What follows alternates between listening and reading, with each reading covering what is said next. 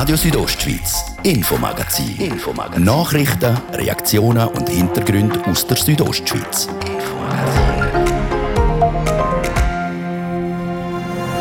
Die Bevölkerung in der Stadt Chur sie wächst. Darum wird der Platz immer enger. In den Quartieren, aber auch auf den Strassen. Wir erhoffen uns erstens, dass Chur gut erreichbar bleibt und dass wir über ein sicheres und auch stadtgerechtes Verkehrssystem verfügen. Wir haben uns die Zukunftspläne, Zukunftspläne der zuständigen Stadträtin genauer angeschaut. Denn freiwillig nach dem Arbeiten nochmal arbeiten, etwa in der Feuerwehr oder beim Zivilschutz. Das macht nicht jeder, aber trotzdem zeigt sich in einer Studie, dass die Angehörigen von beiden Organisationen, sowohl Feuerwehr als auch Zivilschutz, zufrieden sind mit dem Dienst selber. Es gibt aber auch Baustellen beim sogenannten Milizdienst. Wir zeigen welche. Und über Geschenke denken wir gerade jetzt im Advent fast alle nach. Auch das Engadiner Museum widmet sich in seiner neuen Ausstellung dem Thema Geschenk. Geschenke äh, stellt eine Verbindung dar, wenn man an, an jemanden denkt mit einem Geschenk geben. Und diese Leichtigkeit wollten wir in der Ausstellung auch einbringen. Aber die Ausstellung soll auch zum grundlegenden Nachdenken über das Schenken anregen. Wir tauchen ein. Das ist das Infomagazin bei Radio Südostschweiz. Im Studio ist der Gian Andrea Accola. Einen guten Abend.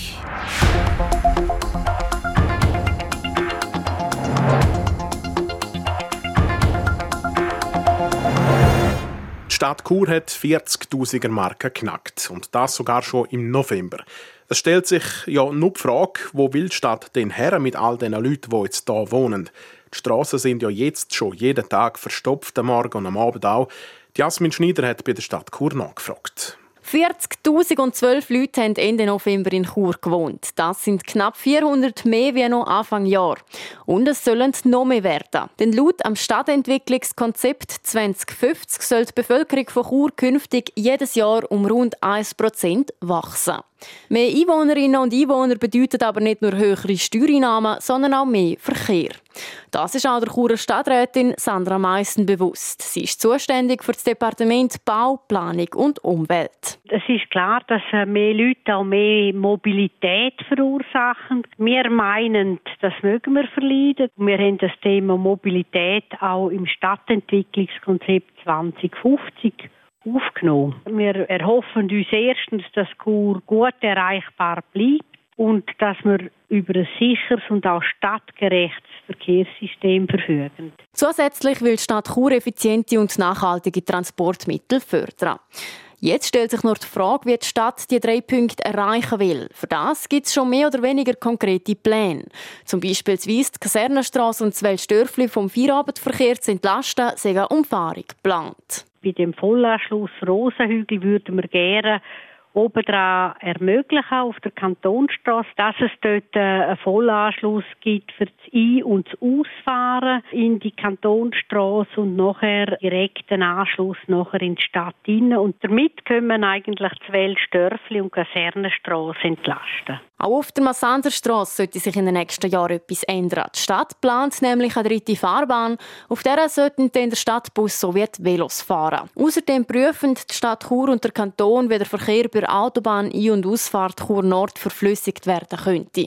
Und auch in Sachen öffentlicher Verkehr hat die Stadt einiges geplant. Im Bereich vom öffentlichen Verkehr wollen wir ja Bahnhof Chur West neu machen. Und da geht es darum, dass wir auch eine Optimierung vom Busliniennetz dran schliessen. Wir würden gerne Tangentialbuslinien einführen, also eine, die dann direkt äh, von den Spitälern über das Rheinquartier zur Oberen auch nach Chur geht.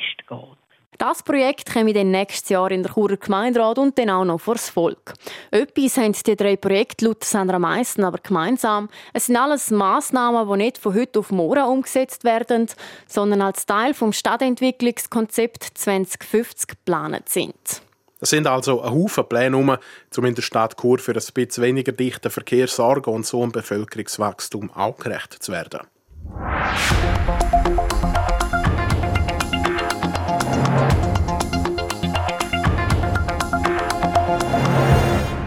Feuerwehrdienst oder der Zivilschutzeinsatz macht man in der Schweiz in der Regel nebenberuflich und freiwillig.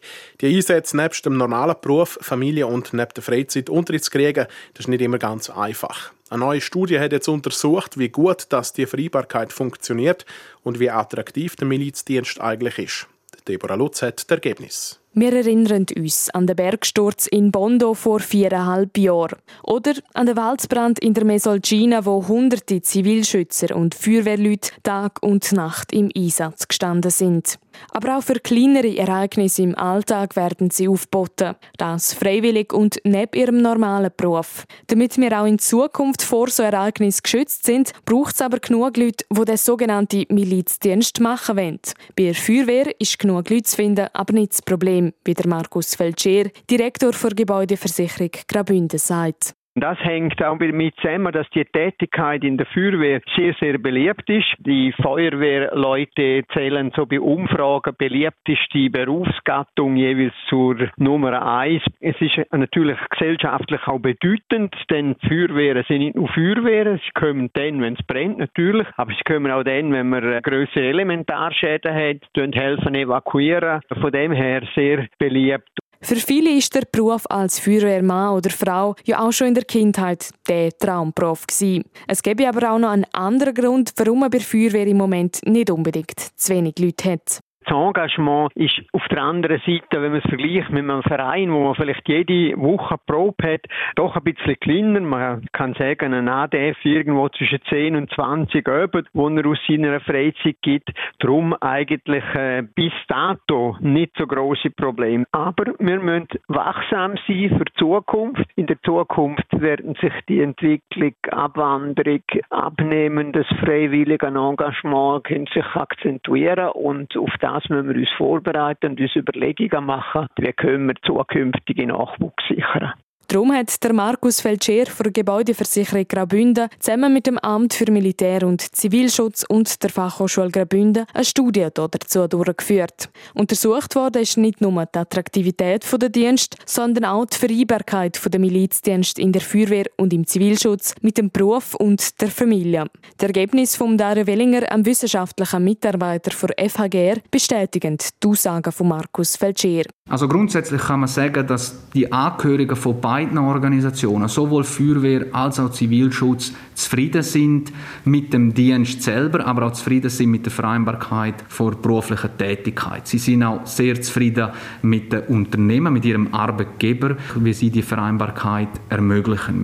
Die Unterstützung durch die Arbeitgeber sei also gut. Überrascht hat ihn aber, dass die Ermutigung für so einen Einsatz und auch die Wertschätzung der Arbeitgeber sehr gering ist. Das zeigt sich besonders bei den Kaderpositionen, die mit noch mehr Zeitaufwand verbunden sind. Es sei darum sehr schwierig, genug Personen für so eine Führungsposition zu finden, vor allem beim Zivilschutz. Auch der Markus Feltscher hat nicht mit dem Ergebnis gerechnet dass die Wertschätzung beim Arbeitgeber eher tief ist, das hat mich überrascht. Das habe ich nicht unbedingt so erwartet. Die haben irgendwie das Gefühl gehabt, dem Arbeitgeber ist bewusst, dass die Leute, die Kaderdienst leisten, dass die auch Haufen lernen dort im Bereich Führung. Und da müssen wir sicher noch dran arbeiten. Darum wollen wir jetzt entsprechende Massnahmen prüfen. Welche das denkbar wären, führt der Dario Wellinger vor FHGR aus. An erster Stelle ist die finanzielle Entschädigung gekommen. Vor allem, wenn man auf Kaderförderung geschaut hat, was wird die Kaderposition attraktiver machen in den Milizorganisationen, das ist die finanzielle Entschädigung. Eine andere denkbare Maßnahme wäre Weiterbildungsgutschein. Auch das ist sehr gut angekommen.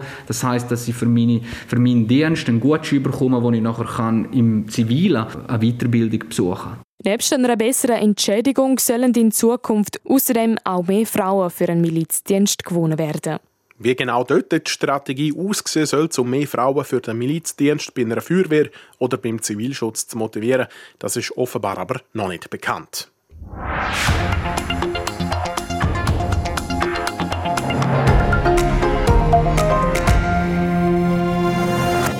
Kleine Geschenke erhalten die Freundschaft, so sagt es als Sprichwort. Gerade in der Zeit vor Weihnachten sind viele von uns damit beschäftigt, mit was wir unseren Liebsten echt könnten eine Freude machen. Auch das Engadiner Museum in St. Moritz, das widmet sich in der neuen ersten Ausstellung von der neuen Leitung am Thema Geschenkli. Nadja Guetsch taucht mit euch ein.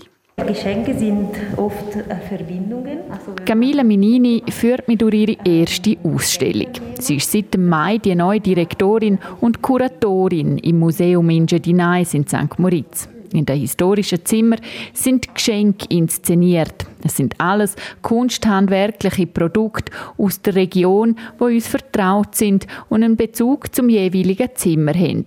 Wie hier in der Stübe der Breil wo auf dem Ofenbänkli neben dem Spinnrad zwei paar graue Wollasocken liegen. Also das Thema ist die Textilienverarbeitung und ähm, haben wir uns gedacht, was, was könnte für uns heute äh, eine Verbindung sein oder was sehen wir? Und dann sind Socken, also äh, aus Wolle als Objekt ausgewählt worden.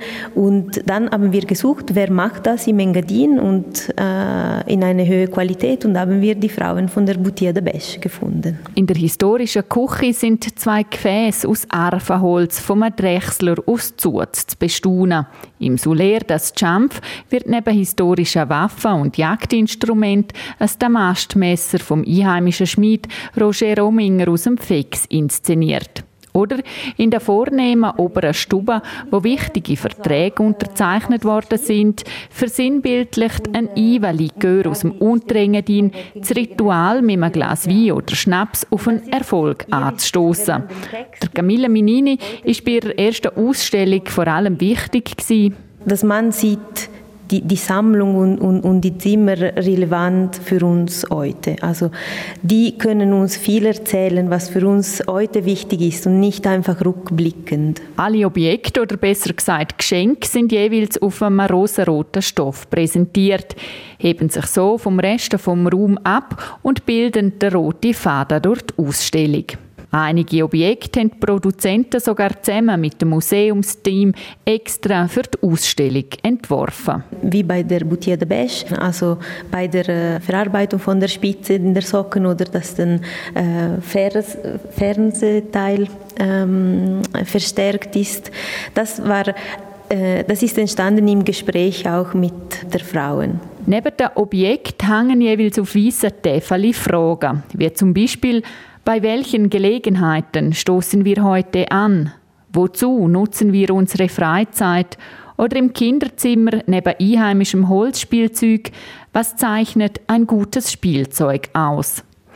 Die minimalistische Ausstellung soll mit diesen Fragen die Museumsbesucherinnen und Besucher auch zum Nachdenken anregen, erklärt Camilla Minini. Wir möchten einen Gedanken mitgeben, äh, was heutzutage diese Objekte ähm, inspirieren könnten.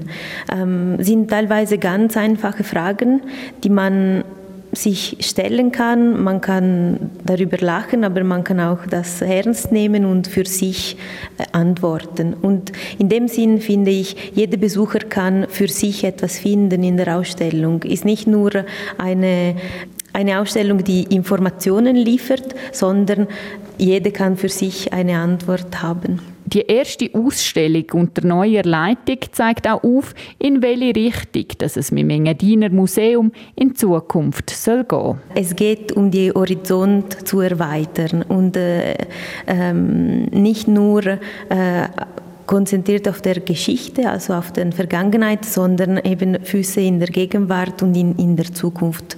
Wie hilft uns dieses Haus, das Gegenwart und die Zukunft zu verstehen? Die Sonderausstellung Geschenke im Engadiner Museum geht noch bis im März 2022. Weitere Informationen dazu gibt es unter www.museum-engadinais.ch.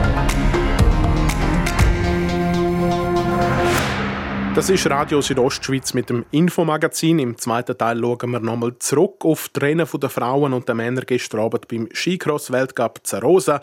Unsere Reporterin, unsere Reporterin vor Ort hat Eindrücke und Reaktionen gesammelt. Das gerade nach den Kurznachrichten mit Wetter und Verkehr. Mittwoch, 15. Dezember, hört Radio Südostschweiz. Es wird jetzt gerade halb sexy. Und da werden wir jetzt kompakt informiert von Deborah Lutz.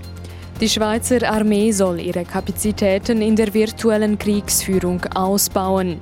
Der Nationalrat hat einer Revision des Militärgesetzes zugestimmt. Künftig sollen anstatt 200 gegen 600 Milizsoldatinnen und Soldaten für den Cyberbereich zuständig sein. Dabei geht es um Bereiche wie Cyberabwehr, Kryptologie und elektronische Kriegsführung. Der russische Kreml-Kritiker Alexei Nawalny wurde vom EU-Parlament in Straßburg mit dem renommierten Sacharow-Preis geehrt. Da Nawalny seit Anfang Jahr in Haft ist, nahm seine Tochter die Auszeichnung entgegen. Der Sacharow-Preis geht jeweils an Personen oder Organisationen, die sich für Menschenrechte und Meinungsfreiheit einsetzen. Die Corona-Pandemie hat im Jahr 2020 weltweit zum größten Schuldenanstieg in einem Jahr seit dem Zweiten Weltkrieg geführt. Zu diesem Ergebnis kommt eine Analyse des Internationalen Währungsfonds, die heute veröffentlicht wurde. Demnach summierten sich die Schulden weltweit auf 226 Billionen US-Dollar. Und damit zu den aktuellen Corona-Fallzahlen in der Schweiz und in Liechtenstein. Das Bundesamt für Gesundheit BAG meldet heute 11.167 neue Coronavirus-Ansteckungen. Gleichzeitig registrierte das BAG 41 neue Todesfälle und 220 neue Spitaleintritte. Das Wetter präsentiert von discofox.ch. Die Tanzschule in Kur für Partyspaß. Jetzt mit neuen Kursen, damit du auf jedem Fest daheim bist. Auf disco-fox.ch. Es bleibt freundlich heute Abend. Die Nacht die wird dann an den meisten Orten bei uns in der Südostschweiz sternenklar mit Tiefsttemperaturen von minus 2 Grad im Churer Rheintal und minus 13 Grad im Oberengadin. Morgen dann einmal viel Sonne, allerdings drückt dann auch morgen wieder der Hochnebel vom Wallensee und vom Rheintal her bis rauf ins Sarganserland. Der Hochnebel der hat eine Obergrenze von rund 1000 bis 1200 Meter. Temperaturen morgen ähnlich wie heute. Im Churer Rheintal gibt es im Laufe des Tages maximal 5 Grad, in Bergün 4 und in Bivio 3 Grad. Verkehr. Der Feierabendverkehr hat eingesetzt in der Stadt Chur. Wir haben im Moment Stau oder stockenden Verkehr auf verschiedenen Straßen, unter anderem im Bereich Autobahnausfahrt Chur Nord, dann auf der Masanderstraße stadtauswärts, im Bereich Postplatz Störfli und auf der Kasernenstraße stadtauswärts. Zeitverlust im Moment zu Chur bis zu 15 Minuten. Dann noch ein kurzer Blick auf die Pässe. Stellenweise noch schneebedeckt ist der Flüela und der Lukmanier Pass und Wintersperre haben Albula, Forcola di Livigno, Oberalp, San Bernardino, Splügen und Umbreil. Alle anderen Pässe bei uns in der Südostschweiz sind offen und normal befahrbar. Ich gebe zurück in die Redaktion zum Gianandrea Accola. Radio Südostschweiz, Infomagazin. Infomagazin. Nachrichten, Reaktionen und Hintergründe aus der Südostschweiz.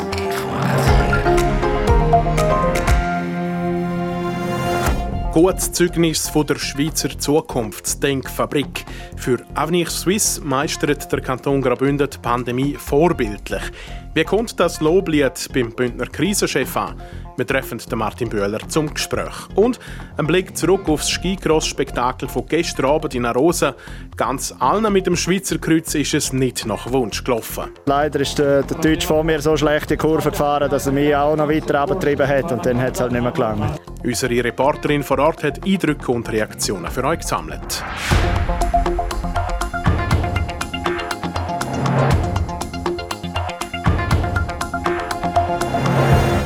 Kantone die haben in der Schweiz bekanntlich viel Einfluss darauf, wie die Corona-Pandemie im eigenen Gebiet bekämpft wird. Die Denkfabrik Avenir Suisse hat im Kanton Graubünden nach einem eingehenden Vergleich mit den anderen Kantonen ein sehr gutes Zeugnis ausgestellt.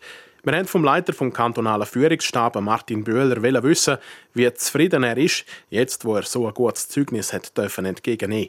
Der Fabio Theus hat mit ihm geredet. Martin Bühler, jetzt kann man eben lesen in dem Monitoring Graubünden ist gut, was Testen anbelangt, in der Schule, in den Betrieb. Man hat vor einem Jahr mit diesen Flächentests angefangen als Vorreiterkanton.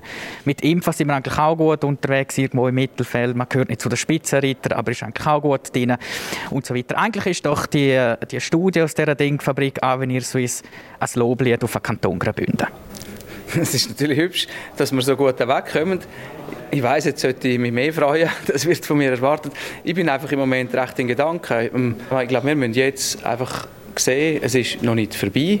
Es muss uns gelingen, jetzt gerade auf den Winter her wieder möglichst vorne zu bleiben, möglichst äh, dem Virus so Parole zu bieten, dass wir aktiv unternehmen können. Und darum sage ich, Schön haben wir ein gutes Zwischenresultat, aber das ist aber noch kein Endresultat.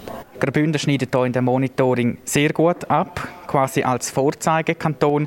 Was haben denn die anderen Kantone nicht so gut gemacht wie Graubünden? Gerade auch was das regelmäßige, das repetitive Testen anbelangt, sagen wir es in der Betrieb oder auch in der Schule. Wieso kann das Graubünden besser und die anderen eben nicht? Also ich weiß nicht, was die anderen machen oder nicht machen. Das ist für mich auch nicht relevant. Für uns ist wichtig, sie zu sehen, Unsere Unternehmungen, auch unsere Schulen geben uns die Rückmeldung, dass sie auch mit überzeugt sind von dem Konzept. Und wir wollen einerseits sicher sein, wir wollen kein überlastetes Gesundheitswesen haben, wir wollen aber auch können leben, Anlässe durchführen. Und ich glaube, weil wir so betroffen sind, auch gerade in einer Jahreszeit, wo, wo jeweils für uns so wichtig ist, ist auch so viel Bereitschaft, um daran zu arbeiten sind die anderen Kantone einfach auch ein bisschen zu zögerlich in der Bekämpfung der Corona-Pandemie als solche, oder? Graubünden hat ja eine Teststrategie gehabt, es hat ein Konzept gegeben, das ihr erarbeitet habt hier im Kanton. Die anderen Kantone hätten es eigentlich nur eins zu eins müssen übernehmen. Wieso haben sie das nicht gemacht? Ja, vielleicht sind die Umstände andere, vielleicht sind auch die Beurteilung von der Wirkung von dem Konzept eine andere. Wir sind überzeugt davon und die Studie zeigt ja, dass auch die, die das auswerten, zum Schluss gekommen sind, dass das aber sehr wohl einen Mehrwert bringt. Jetzt haben wir gesehen in den letzten Wochen, dass wenn man getestet hat, dass die Resultate halt zu spät angekommen sind, dass auch das Contact Tracing nicht mehr nachgekommen ist. Was kann Graubünden auch besser machen? Gerade auch Stichwort Contact Tracing. Der Punkt vom Contact Tracing ist ja vor allem da, dass wir möglichst viele Leute, die dann angesteckt sind, das heißt in die Isolation wechseln müssen, schon in Quarantäne haben. Und wenn ich in die Zahlen der letzten Tage schaue, dann tut das wieder. Und da sind wir froh, haben wir wieder Tritt gefasst. Ähnlich ist beim Testen, dort sind wir von diesen unglaublich hohen Fallzahlen wirklich überrumpelt gekommen. Das ist eindeutig überschritten worden und das hat man jetzt nach einer schwierigen Phase jetzt wieder hergebracht. Stichwort Impfen, da sind Kantone Tessin, Zug und äh, Freiburg sind die Kantone, die, die am schnellsten vorwärts gekommen sind, um die Bevölkerung durchimpfen. Äh, Graubünden kann mit dem Impftempo nicht mithalten. An was liegt das? Graubünden hat auf den ersten möglichen Termin angefangen zu impfen, 4. Januar 2021. Ab dann haben wir ganz konsequent und strikt eigentlich die Alters- und Risikokategorien abgehandelt, hat man auch einen gewissen Druck müssen aushalten. Und wenn man ein bisschen genauer in die Studie schaut, dann sieht man ja, dass man genau bei den Kategorien ältere Menschen, Risikogruppen, aber sehr wohl sehr weit vorne sind. Also man hat nicht in erster Linie nur auf Quantität gesetzt, sondern dort das Impfen, wo man am Schluss auch schwere Verläufe verhindern kann. Also die Studie, das Monitoring hat eben, wie gesagt, die verschiedenen Kantone auch miteinander verglichen. Die einen schneiden besser ab, wie Kanton Graubünden, die anderen schneiden weniger gut ab. Jetzt äh, taucht natürlich sofort auch der Begriff Föderalismus auf. Also jeder Kanton macht auch ein bisschen seine eigene Sache in der Corona-Pandemie. Ist das eine sinnvolle Strategie, um auch weiter weiterhin auf den Föderalismus zu setzen, aus eurer Sicht? Die Föderalismus-Auswertung, die können wir ja machen, wenn wir durch die Krise durch sind. Im Moment haben wir den Föderalismus. Jetzt ist einfach die Frage, wie stark ist man imstande, zusammenzuraufen, sie zu koordinieren. Und da kennen wir den Spruch, alle wollen Koordination, aber niemand will koordiniert werden. An dem kranken wir vielleicht ein bisschen, darum muss man jetzt auswerten, muss man auf zu sich bewegen. Man kann aber auch sagen, die Stärke am Föderalismus, wenn wir jetzt das Testkonzept nehmen, ist, es kann einmal als wäre es was ausprobieren. Wenn es tut, können es andere übernehmen. In der Schule hat das sehr wohl an vielen Orten stattgefunden. Der Betrieb vielleicht ein bisschen weniger, aber auch. Oder dann kann man das wieder zurückfahren und dann kann man sich wieder auf Erfahrungen von anderen stützen. Der Fabio Theus im Gespräch mit Martin Bühler über das Pandemie-Monitoring von Avenir Suisse, wo am Kanton Graubünden in der Bekämpfung der Corona-Pandemie ein gutes Zeugnis ausgestellt hat.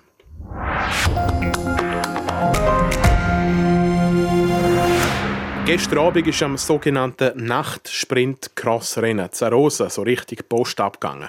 Mit dabei bei dem Skicross-Event sind auch Bühner Athletinnen und Athleten. So richtig rund gelaufen ist es für sie aber nicht, Francesca Albertini.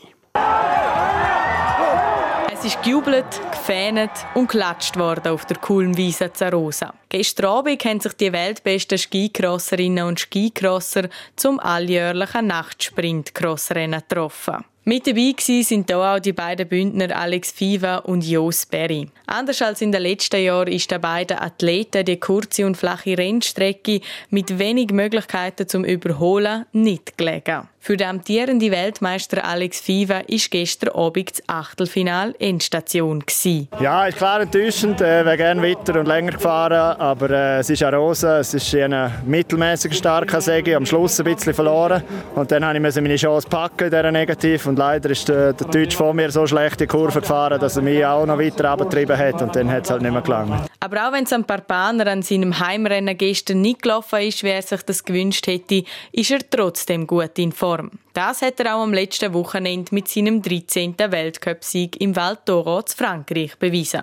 An diese gute Leistung möchte er anknüpfen. Auf jeden Fall probiere ich meine Form zu halten für ihn am Sonntag und am Montag und äh, hoffentlich dort wieder gute Rennen zeigen. Auch für den Jos Berry war gestern nach dem Achtelfinal Schluss. Gewesen. Und das nervig. Vor allem nachdem auch er im letzten Jahr zu Rosa als Dritter auf dem Podest gestanden ist. Letztes Jahr ist es wirklich mal aufgegangen, Rosa. Und ja, heute mache ich wieder Fehler am Start und das nervt halt brutal. In der Quali bin ich schnell im Start. Und aber dann Rosa geht so schnell. Du musst wirklich den besten Start auspacken. Wenn du etwas ein bisschen verhaspelst, bist du halt schnell weg. Besser in Farko sind gestern die beiden Schweizerinnen Fanny Smith und Talina Gant dabei. Die 29-jährige Wattländerin und 27-fache Weltcup-Siegerin Fanny Smith hat auch gestern wieder eine super Leistung gezeigt. Sie ist zwar im Finale mit der schwedischen Top-Favoritin Sandra Näslund zusammengestoßen, aber ihren Lauf hat sie trotzdem stark fertig gefahren und ist dafür mit dem zweiten Platz belohnt worden. Und damit ist sie zufrieden. Ja, so das war sicher ein spektakulär äh, Final und das war knapp, aber am Ende es könnte sehr schlimmer sein und äh, dazu bin ich sehr zufrieden. Auch die 23-jährige Engadinerin Talina Gantenbay hat gestern überzeugt, auch wenn sie knapp nicht ins große Finale kam ist. Am Schluss klassiert sie sich als Sechste. Seitdem sie sich im Sommer eine Bänderzerrung im Rücken zugezogen hat, ist das ihr bestes Saisonresultat. Aber zu 100% zufrieden ist sie nicht. Im Halbfinale habe ich einfach gewusst, dass mit den zwei schnellsten und besten muss es auch einen guten Start geben, um mithalten Und das ist mir eigentlich durchaus gelungen. Darum so ein bisschen gemischte Gefühle. Also eigentlich war es top, aber ähm, ich wäre gleich gerne ins große Finale gekommen. Auch wenn es gestern für Talina dabei nicht für das grosse Finale gelangt hat, sei es für sie ein weiterer Schritt in die richtige Richtung. Und Skicross ist auch in der Sportmeldungen vom Tag jetzt nochmal ein Thema. RSO Sport. Präsentiert von Metzgerei Mark. Ihres Fachgeschäft für Fleischspezialitäten aus Graubünden in Chur, Langquart und Schiers. Echt einheimisch. Metzgerei-mark.ch zum Abschluss der Weltcuprennen im Skicross Zarosa gibt es heute Abend eben noch der Team-Event. Alles Wichtige dazu kennt Deborah Lutz. Ja, und der Team-Event im Skicross auf der Kulmwiese Zerose gibt es heute erst zum zweiten Mal überhaupt. Am Start stehen 16 Mannschaften. Jeweils eine Frau und ein Mann vor gleicher Nation spannen zusammen und probieren so die anderen Pärchen auszustechen. Zuerst fahren jeweils die Männer, die Frauen die starten dann mit dem zeitlichen Abstand, wo die Männer rausgefahren haben. Die schnellere Equipe kommt jeweils eine Runde weiter. Wer für die Schweiz an den Start geht, das ist immer noch unklar. Los geht's heute Abend am 7. Den Ski Alpin, der Nils Hintermann und der Beat Voigt sind im ersten Training für die Weltcup-Abfahrt vom Samstag in Val Gardena die bestklassierten Schweizer. Sie belegen die Plätze 8 und 9. Mit Abstand der schnellste ist der Ryan Cochran. Der Amerikaner führt die Rangliste mit 19 Vorsprung vor dem Schwed Felix Monsen und dem Franzosen Johann Claret an. Und vom Schnee gehen wir noch aufs Eis. Der Hockeyclub Davos verlängert den Vertrag mit dem Matej Stransky vorzeitig um eine weitere Saison. Laut einer Mitteilung vom HCD wird der tschechische Stürmer bis mindestens Ende Saison 2023-2024 für den HC Davos auflaufen. Der Matej Stransky hat in seinen bisher 30 Partien insgesamt 27 Scorerpunkte für die Bündner einholen. RSO Sport. Präsentiert von Metzgerei Mark. Ihres Fachgeschäft für Fleischspezialitäten aus Graubünden in Chur, Langquart und Schiers. Echt einheimisch. Metzgerei-mark.ch so viel für heute von uns. Danke an dieser Stelle wie immer für euer Interesse. Das Infomagazin gibt es vom Montag bis Freitag jeden Abend ab dem Viertel ab 5 Uhr bei Radio Südostschweiz. Jederzeit im Internet unter südostschweiz.ch radio zum Nachlesen und natürlich auch als Podcast zum Abonnieren. Aus dem Studio verabschiedet sich der Gian Andrea Accola. Einen schönen Abend. Radio Südostschweiz, Infomagazin. Infomagazin. Nachrichten, Reaktionen und Hintergründe aus der Südostschweiz. Infomagazin.